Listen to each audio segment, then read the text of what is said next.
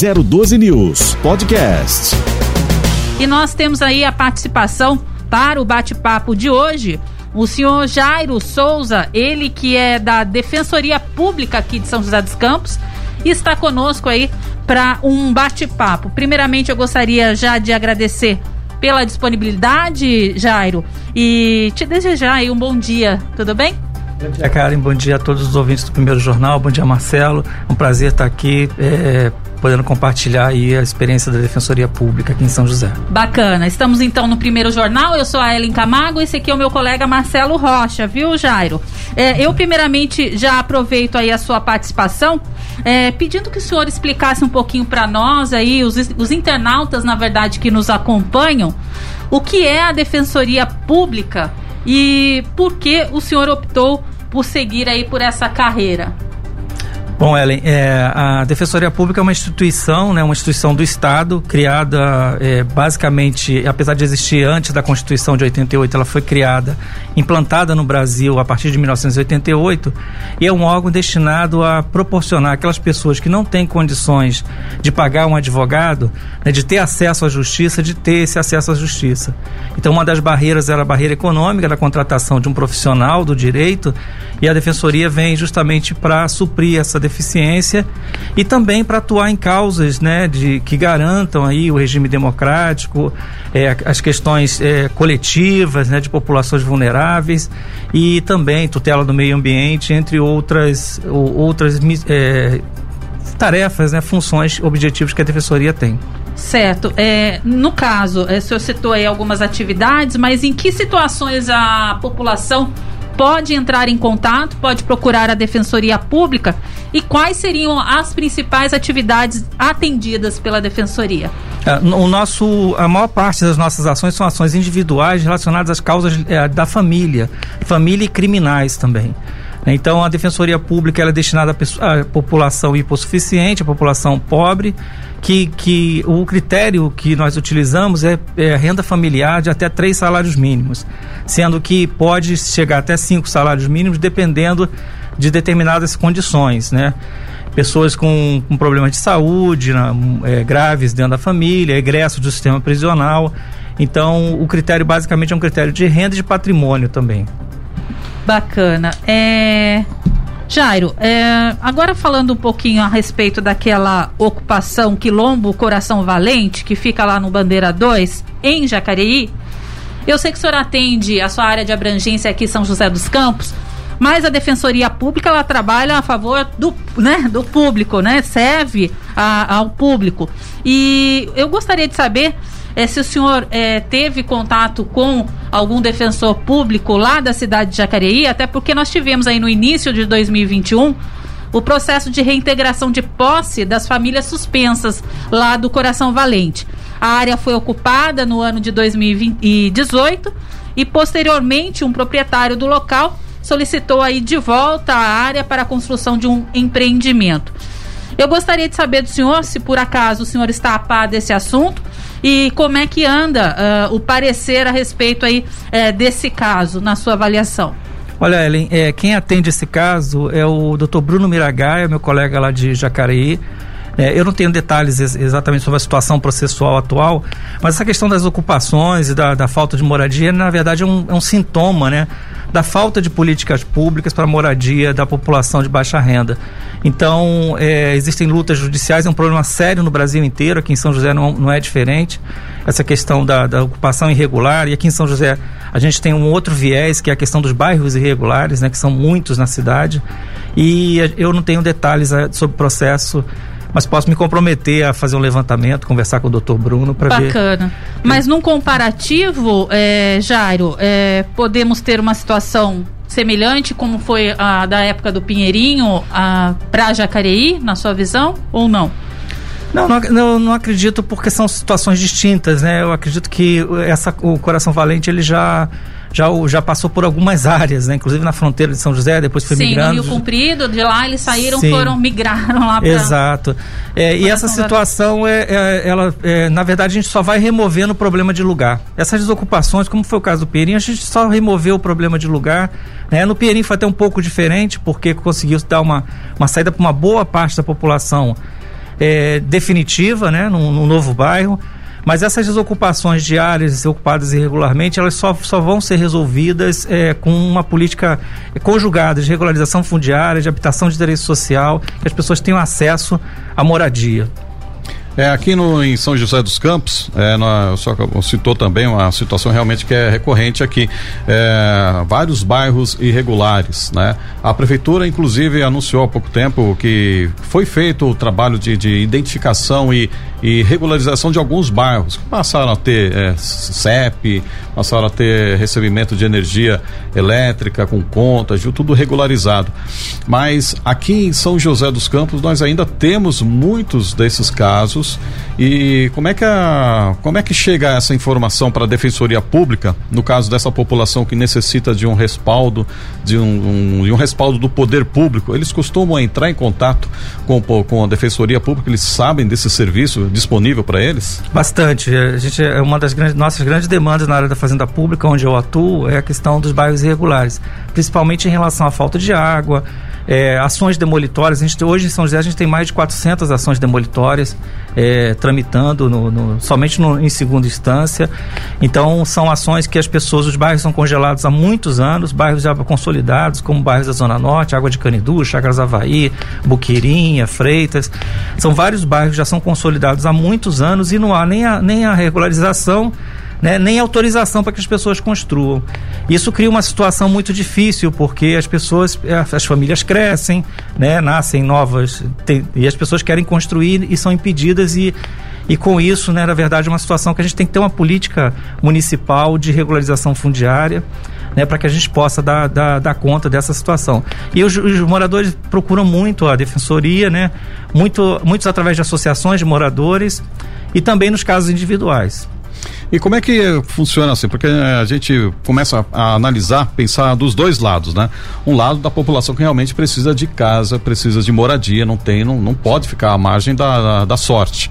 Por outro lado, é, imagino que o poder público fique preocupado em relação ao tipo de construção que vai ser feita. Nós vemos casos lá no Rio de Janeiro de edificações feitas por grupos assim esquisitos lá que Sim. causaram inclusive desabamentos, ou seja, construções irregulares sem um amparo técnico de, de tecnologia, de, de, de engenharia, né?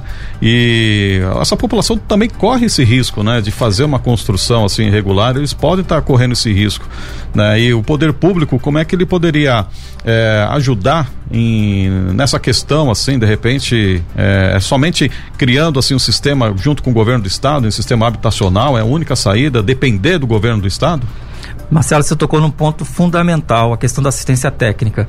Na verdade, é, a gente tem é, a ocupação dessas áreas porque são áreas baratas que as pessoas têm acesso para comprar. Né? Elas não têm acesso ao mercado formal. Então, enquanto a gente não incorporar esses, esses mercados, essas, essas áreas no mercado formal, a gente não vai ter isso. E a defensor, e, e a, a, o poder público já existe uma lei de assistência técnica que já, já vai para 20 anos essa lei e ela nunca foi implementada efetivamente. Na verdade, tem toda razão. As pessoas para construir, elas têm que ter uma assistência técnica de um profissional habilitado. Elas não podem ocupar áreas de risco e, e, é um grande problema em São José. A gente tem várias áreas de risco. Esse, esse levantamento já foi feito. Então tem que se conjugar. Porque quando a gente fala em regularização, a gente fala também em afastamento de risco. Né? Afastamento de mitigação, não afastamento das pessoas. Prioritariamente, a lei fala isso. Né? Você tem que afastar os riscos. Se, se não for possível afastar os riscos, você realoca essas pessoas, mas dentro da própria área. Então a gente defende isso, é, é perfeito sua colocação é, tem que ter um, uma política pública de assistência técnica. Hoje, a pessoa que mora no bairro clandestino, irregular, como é, como é chamado de clandestino, né? não é clandestinado porque todo mundo está vendo lá, uhum. isso não surgiu do dia para a noite. É, ela, se ela for a prefeitura, ela não consegue um alvará para construir. Mesmo que ela tenha um engenheiro, ela não consegue um alvará para construir porque o bairro é irregular. E quem pode regularizar é a prefeitura. A prefeitura tem suas prioridades, a gente entende, porque a regularização é cara, ela não é feita do dia para a noite também. A gente tem mais de 200 bairros irregulares em São José. Né? Então são muitos, são muitos problemas, tem que ter uma ordem de prioridade. E se você não tiver uma assistência técnica, o que a gente defende é que você justamente tenha isso, para evitar um agravamento da situação. Não adianta fechar os olhos, achar que as pessoas não vão construir, que elas vão construir. Não tem jeito, elas vão construir e, e, se elas construírem de qualquer jeito sem assistência técnica, vai ser pior ainda, só vai agravar o problema. E esses 200, é muita coisa, né? 200 bairros, eles são áreas é, da prefeitura ou são assim um puxadinho de outros bairros já existentes? Não, é, é, importante esclarecer isso. São bairros de todas as, de todas as classes, não só de classes pobres. Uhum. Tem bairros irregulares também de pessoas. A gente tem, tem, por exemplo, o Dom Pedro foi regularizado agora há pouco tempo. É um bairro muito antigo. Né? Então a gente tem é, Santana, por exemplo, uma boa parte de Santana não é regularizada. Mas dos loteamentos irregulares, é, é, bom que se diga, não são invasões, não são uhum. áreas públicas. Né? As pessoas compram seus lotes. Né? Então, com a expansão do perímetro urbano, o que, que acontece? Áreas rurais que não valiam nada, né? A, a gente costuma falar, compra-se hectare e se vende metro quadrado, né? Então, é. assim, é muito lucrativo isso, porque quando você expande, e é feito, o loteador, na verdade, ele acaba saindo impune, porque é, as pessoas que compram acabam pagando a conta. Porque elas, quando elas vão construir, aí tem esse material apreendido, tem sua construção embargada.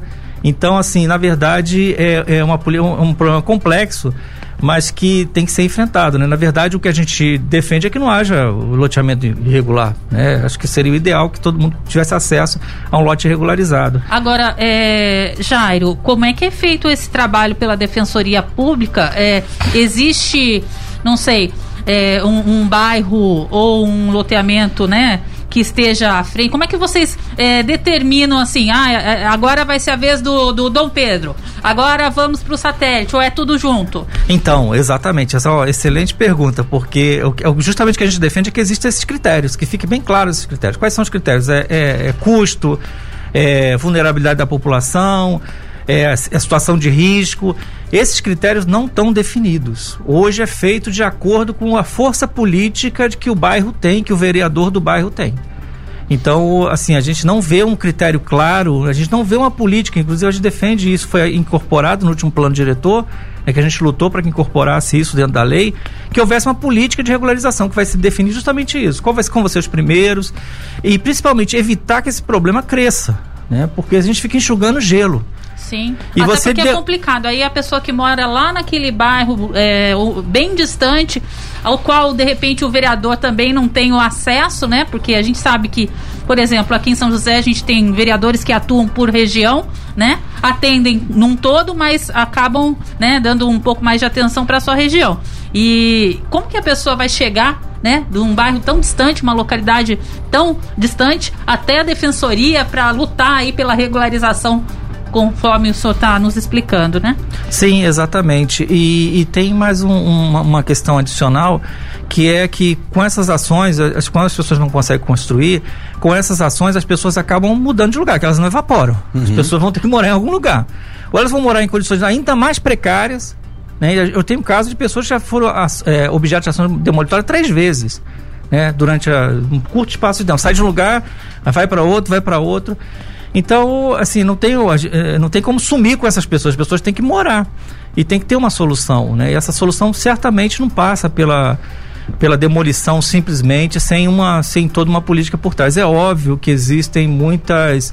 É, muitos interesses por trás disso, né? Essa, essa questão do loteamentos irregulares, ela faz com que é, transfere o ônus para o poder público, né, para toda a população, na verdade, que a população, quando vai regularizar, é dinheiro público, né, que, é, que, é, que é gasto lá, e para quem compra de boa fé, né, ou por, por necessidade.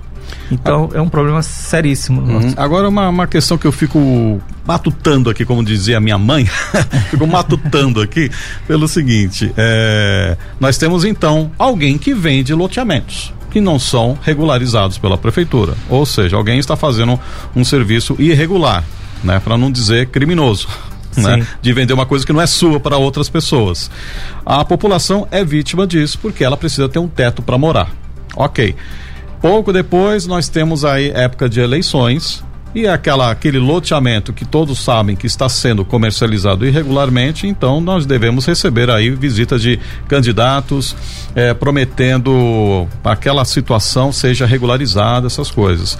Eh, você acredita que ah, o poder político da cidade, não só aqui de São José, mas no geral, quando acontecem essas situações, elas fazem um, sabe, um, uma coisa assim meio eh, tapar os olhos com a peneira para que não veja isso, é, o importante é conseguir o voto dessa população ao invés de impedir a venda irregular de lotes?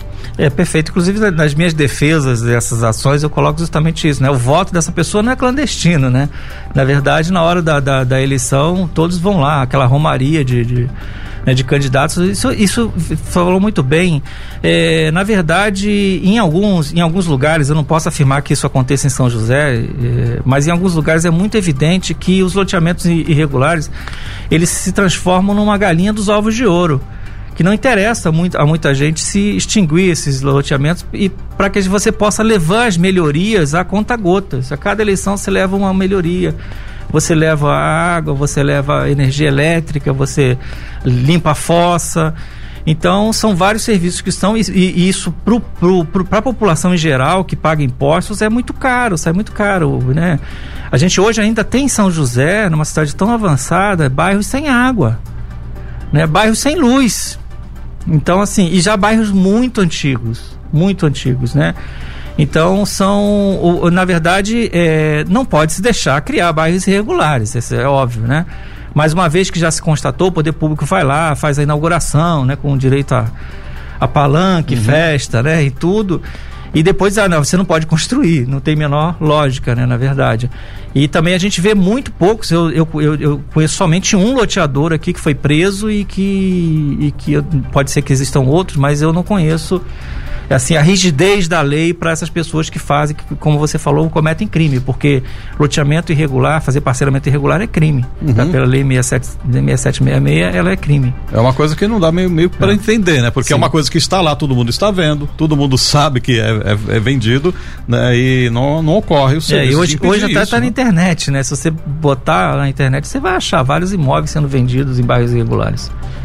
É, exatamente. Bem, mas, Jairo, é, foram divulgados aí os números do Anuário de Segurança Pública, organizado pelo Fórum Brasileiro de Segurança Pública, e o número, onde esse anuário ele apontou que o número de motos por agentes de segurança aumentou em 18 nas, das 27 unidades da federação.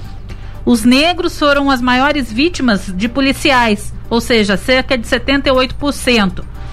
Eu queria saber como que a defensoria recebe e avalia esses números. A gente tem, é, a gente tem um núcleo especializado, né? na verdade, dois núcleos especializados, um de situação carcerária e outro de direitos humanos, que, que atua especificamente com a temática da letalidade. E, e, esses números só vêm confirmar o que a gente já vê na prática, né? Na prática do nosso dia a dia, né? o tratamento discriminatório em relação à raça e, e, gênero. E, e, nos preocupa muito isso, né? E a gente tem uma ação junto com a Secretaria de, de Segurança, especificamente do Estado de São Paulo, a gente tem uma defensora pública né, lotada na Secretaria de Segurança, justamente para que a gente possa trabalhar esse tema junto às corporações, junto ao Estado, junto às forças de segurança. Bacana. Oi. É, mais uma questão, é, além da igualdade racial, né, né, porque nós vemos aí um número é, impressionante a morte, a discrepância de quase 80% de negros são as maiores vítimas da violência no, no estado de São Paulo, no país todo, né? É, é a mesma coisa. É, além dessa discrepância racial, a Defensoria Pública também debate os direitos do, é, do meio ambiente, também a defesa da mulher. E como é que o senhor, como é que o senhor tem acompanhado, por exemplo, o trabalho da, da, da Maria da Lei Maria da Penha aqui em São José dos Campos, que é um dos destaques aí da prefeitura, né? As ações que vem implantando aqui com operações, inclusive há uma, uma proposta da prefeitura de lançar um, um, um sinal de alerta, ainda está sendo debatido como vai ser isso, né? Para que a pessoa possa receber via é, geolocalização onde está, onde a vítima está sendo molestada, né? Queria saber a opinião do senhor da Lei Maria da Penha, como ela vem sendo trabalhada aqui em São José. Perfeito. E essas são as grandes parcerias que a Defensoria tem com a Prefeitura. Né? A gente tem um, um defensor específico para que atua nessa causa, que é o doutor Júlio Camargo, que atua na causa da defesa da, da, das mulheres, junto à vara da violência é, doméstica familiar. E a gente vê que houve uma evolução muito grande no município de proteção. Muito há que fazer, mas como em todo o Brasil, mas São José é, eu vejo que é um exemplo de atuação. A gente teve várias parcerias né, é, bem, bem exitosas no caso do Hospital da Mulher, no caso do atendimento da questão da violência obstétrica é, e no, no, no, avanço aí também a gente tem uma vara específica, não, nem todo estado tem uma vara específica de, de, defesa da mulher e aqui a gente tem, a gente tem uma delegacia também que precisa melhorar, existem várias reivindicações em relação ao funcionamento 24 horas, final de semana, que as agressões ocorrem é, muitas vezes no final de semana, uma boa parte no final de semana. Então é, é, é, é, bastante interessante isso. E a gente tem um, um, órgão específico da defensoria, a gente priorizou esse atendimento. Duas são as prioridades da defensoria. É a questão da infância e adolescência, né, que a gente tem dois defensores atuando, e a violência doméstica também, né, a violência contra a mulher. E no caso da defensoria pública com relação a, a violência contra o idoso, a atuação também ou englobaria tudo com relação à violência doméstica no geral? Não, a violência doméstica, a Lei Maria da Penha protege basicamente a mulher e relações de e, e, e violência decorrente de relações afetivas, não, de, não necessariamente é, e no âmbito doméstico. E aí o idoso, se estiver dentro desse contexto, está tá protegido. Mas se for uma violência específica contra o idoso homem, por exemplo, já, já é uma outra, uma outra linha de atuação. É, mas a gente tem atuação também em defesa do idoso também. São José possui hoje uma delegacia para atender, né? Possui, o idoso sim. também. Possui sim. Jairo, é, voltando aqui à pauta para São José dos Campos, é, eu gost, gostaria de saber do senhor, porque a, me parece que a Defensoria Pública ela se colocou contra, vou voltar um pouquinho atrás aí, a construção do Arco da Inovação aqui em São José dos Campos, a ponte estaiada para quem não conhece. Por conta aí de vários critérios junto a, ao BID. Eu gostaria de saber se o valor investido na questão de mobilidade aqui em São José dos Campos, depois de tudo pronto, realmente é, foi um investimento bem feito para a cidade na visão da Defensoria Pública. Bom, Ellen, é, na verdade, a, quem questionou a, a, a, construção do ponte, da ponte inicialmente foi o Ministério Público. A Defensoria Pública entrou na ação também, acompanhando o Ministério Público. E a gente acredita que não, porque foi uma obra que não foi precedida é, de, de discussão pública é, houve um investimento muito alto num ponto da cidade, que não era o ponto mais crítico da cidade, né, na avaliação dos técnicos. A, a, perícia que foi realizada dentro do processo comprovou isso. E o Ministério Público, é bom que se diga, né, que só entrou com essa ação porque os números, as planilhas oferecidas pela própria prefeitura, que depois reconheceu isso em juízo, estavam completamente erradas. Então, os cálculos que eles fizeram, as simulações que eles fizeram, estavam completamente errados. Eram números absurdos que indicavam, pelos aqueles números que foram apresentados ao Ministério Público, a ponte perderia sua funcionalidade num período, num período muito curto de tempo. Se não me engano, em cinco anos. Então, não, não, não, não faria sentido investir. essa ponte não constava em nenhum plano anterior, nenhuma peça de planejamento anterior. E, e, e, com base nisso o Ministério Público entrou, depois a Prefeitura retificou esses números, foram, foi feita uma, uma, uma perícia muito bem feita pela Universidade Federal do ABC, que chegou à conclusão que essa não era a melhor solução para o local. Né, que na verdade fosse uma solução cara, né, e esteticamente até de gosto duvidoso, mas há, há quem goste, né, mas não era a solução, melhor solução para o tráfego, né, para melhorar o tráfego naquele ponto, porque a gente ainda não teve ainda a superação completa da pandemia depois da, da, da ponte pronta, mas é, apontava também para saturação e principalmente, né, o que é o mais importante, uma diminuição na velocidade do transporte público. Né? Então, para o usuário do transporte público, a ponte vai trazer, segundo esse, essa perícia que foi realizada, uma diminuição e um aumento do tempo de viagem. Entendi, Marcelo. Inclusive, é, houve também a questão do, do valor, né? Ou seja, a, pelos dados da época, 2020, a obra de 58,8 milhões de reais ficou quase 3 milhões de reais mais caro, né? Passando para 61,5 milhões de reais, devido ao que seria uma modificação no projeto para melhor adequação técnica. Bom, mas é aquela questão, né? Esse tipo de, de, de, eh, de, análise, ela já não deveria ter sido feita antes, né? Ou seja, quando acontece isso, olha, nós vamos, ó, mudou, mudou o jogo no, com a bola rolando, né? Como é que a gente faz? A, a própria construtora, ela não deveria arcar com esse prejuízo porque ela não fez uma análise correta? Marcelo, você tem toda a razão. É, eu acho que tem até uma questão anterior, que é de você é, como eu falei, a gente estava falando aqui é, no bloco anterior. Você tem um problema sério de, de loteamentos irregulares na cidade, onde pessoas tão, é, podem perder a vida. A gente já teve perda de vidas no Rio Comprido, a gente teve também lá no Freitas, um, um deslizamento que houve lá. Você já tem isso diagnosticado, você contratou um, um estudo de, de, de, de, remoção de risco, de, de, de redução de risco, e que você tem, pelo esse estudo, um gasto de 44 milhões para acabar com todos os riscos, quatro, que são os riscos máximos que colocam em risco a vida das pessoas na cidade. E aí você você prioriza a construção de uma ponte. Aí fala, ah, mas esse dinheiro era carimbado. Não era carimbado. Esse dinheiro, segundo, saiu primeiro que saiu no final, a gente viu que, que, que, não era verdade, que o BID, o BID não financiou essa ponte. É bom deixar isso claro. Né? Mas no financiamento do BID existiam itens de, de, de melhoramento viário e de regularização fundiária. Então se priorizou utilizar esses recursos num, num ponto da cidade que, obviamente, precisaria, mas até que ponto isso é prioridade? É, então, essa discussão de prioridade dá a importância do debate público, aberto, transparente. se a população achar que aquilo é prioridade, ótimo. Né? Então a gente vai chorar perda de vidas depois, porque a gente tinha o dinheiro e gastou numa coisa que poderia ser gasto em outro, em outro, em outro setor, porque aquele dinheiro não era carimbado. E além disso, tem, tem essas questões também, as questões de.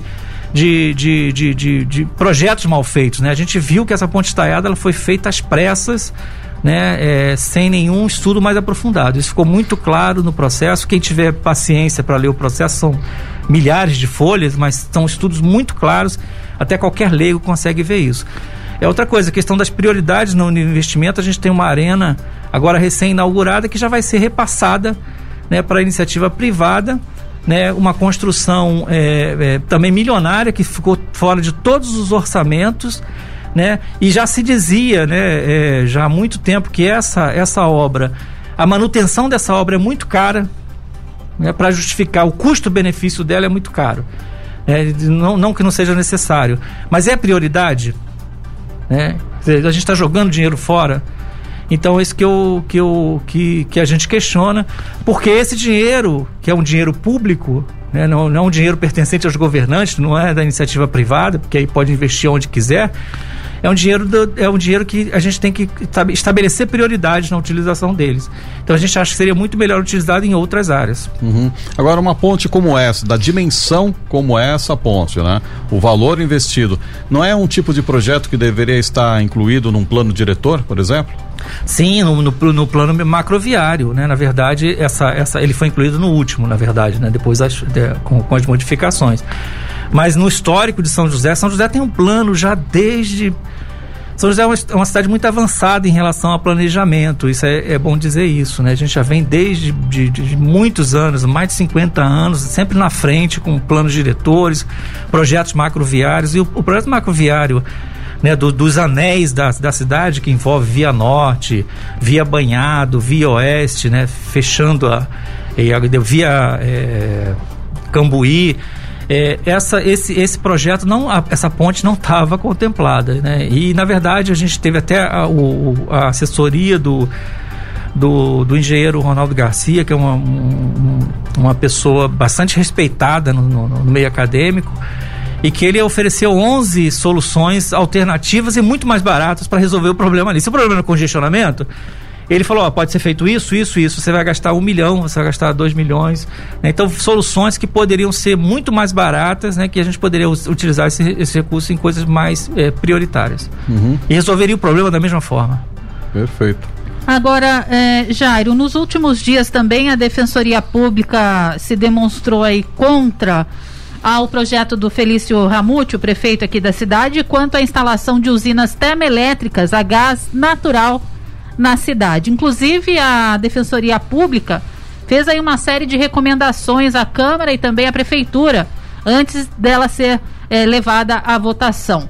Eu gostaria que, de pedir ao senhor que explicasse então para os nossos internautas o porquê a Defensoria Pública se demonstrou contra e quais seriam aí essas recomendações feitas pela Defensoria.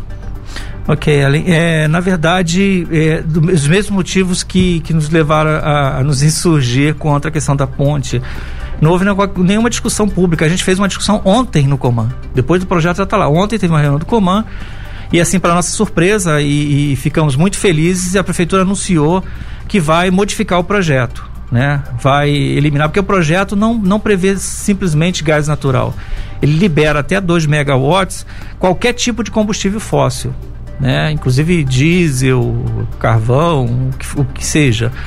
É, e isso, é, isso a prefeitura reconheceu ontem na reunião do Coman, falou que houve, uma, possibilidade, um equívoco e que vai ser feita uma alteração nesse projeto. A gente pede que seja retirado esse projeto que esse projeto seja discutido com a população, com o próprio conselho, que se estabeleça a Câmara Técnica. A gente é uma, incoerência, a gente tem uma, uma, uma uma cientista de São José, a doutora Luciana Gatti, que publica um, um, artigo de repercussão mundial, de interesse mundial, agora essa semana, né, falando justamente sobre os efeitos do gás estufa e isso na, na, Amazônia, mas ela participou da reunião ontem e ela falou sobre a questão das termoelétricas, se posicionando também contra essa, essa instalação, é, porque nós no, na, nos acordos assumidos pelo Brasil, pela, pelo próprio Estado de São Paulo em relação às mudanças climáticas, é, a, a geração, o país se compromete a reduzir a emissão.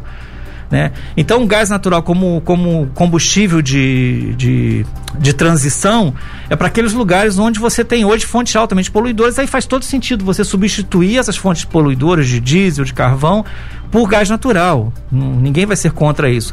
Só que hoje não tem. O que a gente está querendo é instalar novas com gás natural. E o gás natural não é. Ele também é um combustível fóssil, que gera gases é, do efeito estufa e gases que vão gerar os gases do efeito estufa. E a nossa região tem um problema sério, porque por ser um vale por, pelos ventos serem, serem calmos, né? a dispersão de poluentes é muito ruim. Isso vai causar um efeito contrário. Se a gente está tá, tá passando uma crise energética, uma crise hídrica por conta das mudanças climáticas, justamente porque a gente está jogando muito gases de efeito estufa na atmosfera, a gente vai, vai tentar apagar um incêndio com gasolina. A gente vai jogar mais, mais poluentes na, na atmosfera. E a gente já vê isso. A gente tem uma série de problemas respiratórios, pessoas com, com, com, com problemas é, no sistema respiratório que, que vão bater na porta da defensoria, porque essas doenças elas a, a, aportam mais as pessoas pobres, né, que não têm condições de ter um tratamento é, mais adequado e que vai sobrecarregar também o SUS. E esse projeto não foi ouvido nem o Comum, isso, nem o, o Conselho Municipal de Saúde, não foi ouvido o Conselho Municipal do Meio Ambiente, foi simplesmente encaminhado.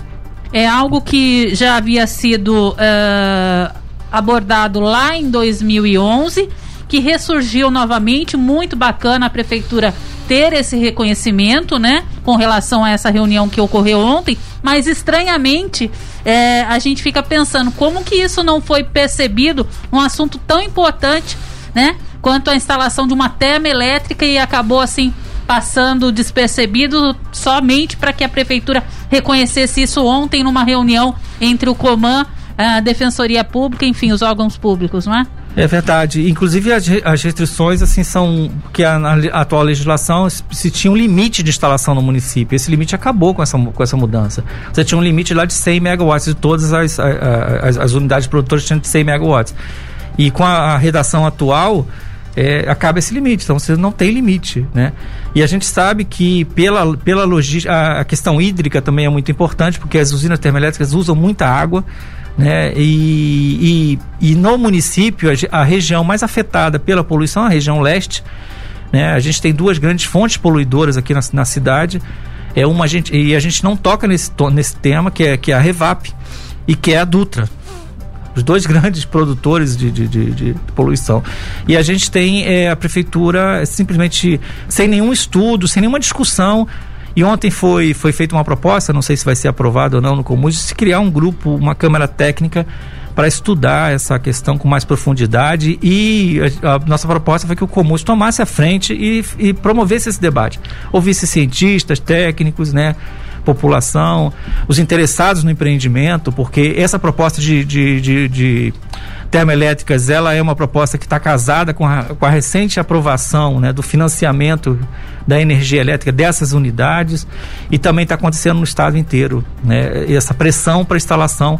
Então a gente entende que tá, pode estar tá havendo um lobby aí dessa, dessas empresas ligadas a essa, essa indústria das termoelétricas para que se force, né, uma piora. E, e vai ser muito ruim, porque depois a gente, como a professora Luciana ontem falou, a gente vai fazer um investimento grande para daqui a um ano ter que desmontar tudo. Porque a gente vai, ou por bem ou por mal, né? Para a gente ter planeta, a gente vai ter que reduzir a emissão dos gases.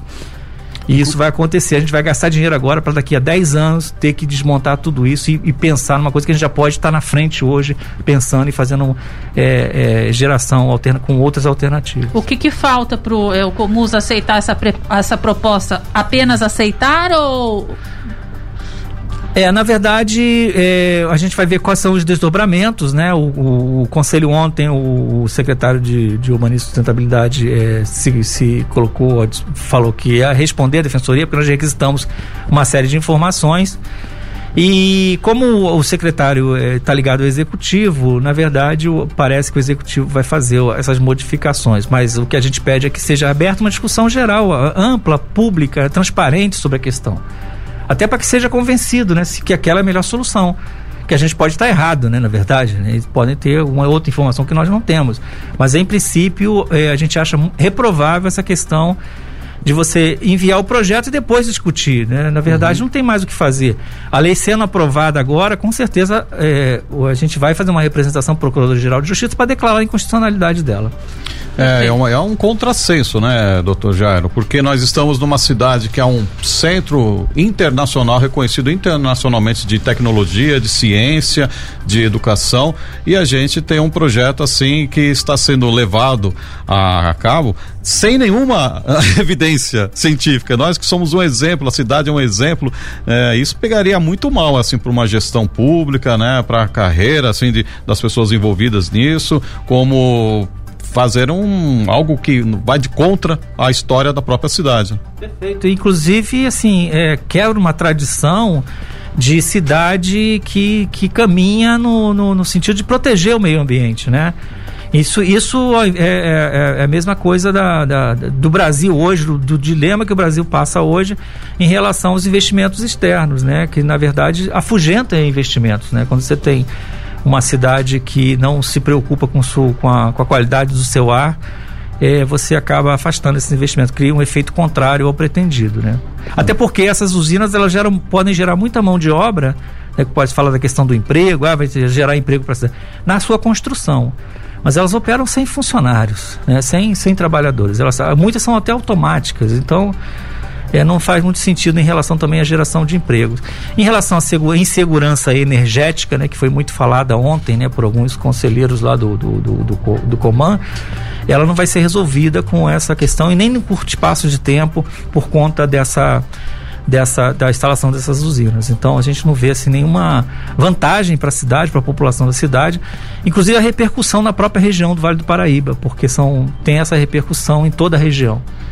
Né? Não, é, não é um problema só de São José, vai afetar Jacareí, né? Caçapava e todas as cidades Paraibuna e todas as cidades no entorno. Qual foi o local apresentado inicialmente para a possível instalação dessa termoelétrica aqui na cidade, o, o Paulo, o Jairo, desculpe? Olha, não, não houve a, a, nenhuma, não há nenhuma definição de área, mas a gente sabe pela, pela hoje pelo zoneamento urbano, provavelmente o, o local, os locais de instalação vai ser zona leste.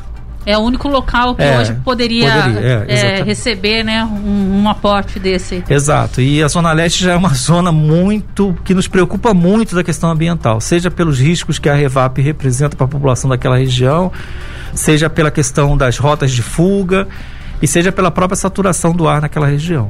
Exatamente. Agora, nós também. A, uma das, das informações, primeiras informações que foram surgindo assim ao longo da história sobre essa questão da instalação da termoelétrica é que uma das bases de, de, de, de, de fornecimento de energia seria do lixo. Né? Ou seja, utilizarmos assim o aterro sanitário para fazer o gerar a produção disso.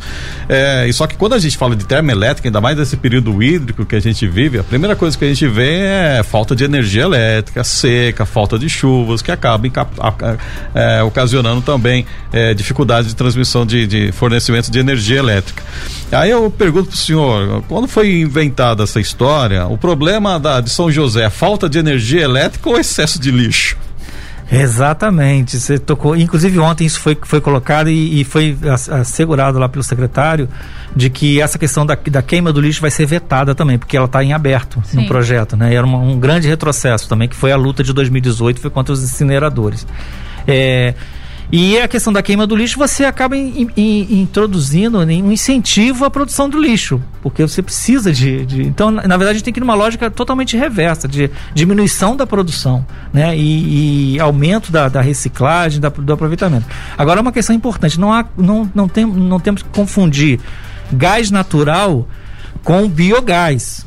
São duas coisas distintas. O gás natural é extraído do, do, do, do, do, petróleo, né? Da perfuração lá do petróleo do, do subsolo. É, e o gás natural ele é gerado pela, pelo, pelo lixo, né? Que é o metano. A queima do metano é, para o meio ambiente ela é bem, bem é, benéfica. Né? E, e, esse metano pode ser utilizado, os técnicos que nós ouvimos, né? Falaram, ótimo, está produzindo metano, vamos utilizar, por exemplo, na frota de ônibus o metano né? Vamos é, e a prefeitura quer encaixar, quer, quer é, faz uma confusão entre metano e gás natural. Né, como se tudo fosse natural. O gás natural tem esse nome, né, como foi falado ontem, mas ele não tem. É, ele fica ficando quieto no local dele, ele, ele não, não produz danos, né? Mas sendo queimado na atmosfera, sim. Perfeito.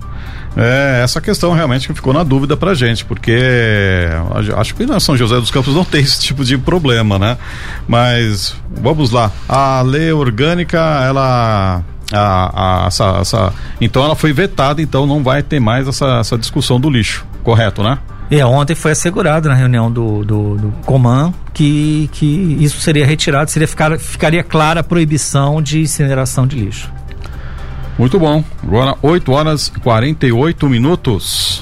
E assim então a gente já pede aí as considerações finais já pro Jairo Souza que gentilmente nos atendeu e pôde comparecer aqui, disponibilizar o seu tempo é, para uma entrevista, um bate-papo bastante importante, um bate-papo inclusive exclusivo já com resultado aí de uma reunião que aconteceu ontem entre a Defensoria Pública, a Prefeitura e Coman. Muito obrigada, viu, Jairo? Eu que agradeço, Ellen. É, eu queria agradecer aos ouvintes do primeiro jornal.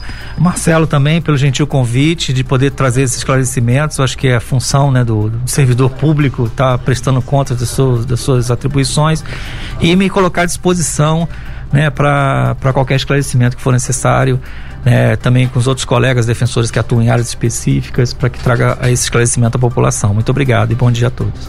Bacana, a gente agradece sim, claro, a gente espera recebê-lo aqui mais vezes, porque é muito importante sim a participação da Defensoria Pública para esclarecer aí as ações que vêm sendo uh, trabalhadas, né, por toda a Defensoria. Muito obrigado, um ótimo final de semana para você. Eu que agradeço, igualmente. 012 News Podcast.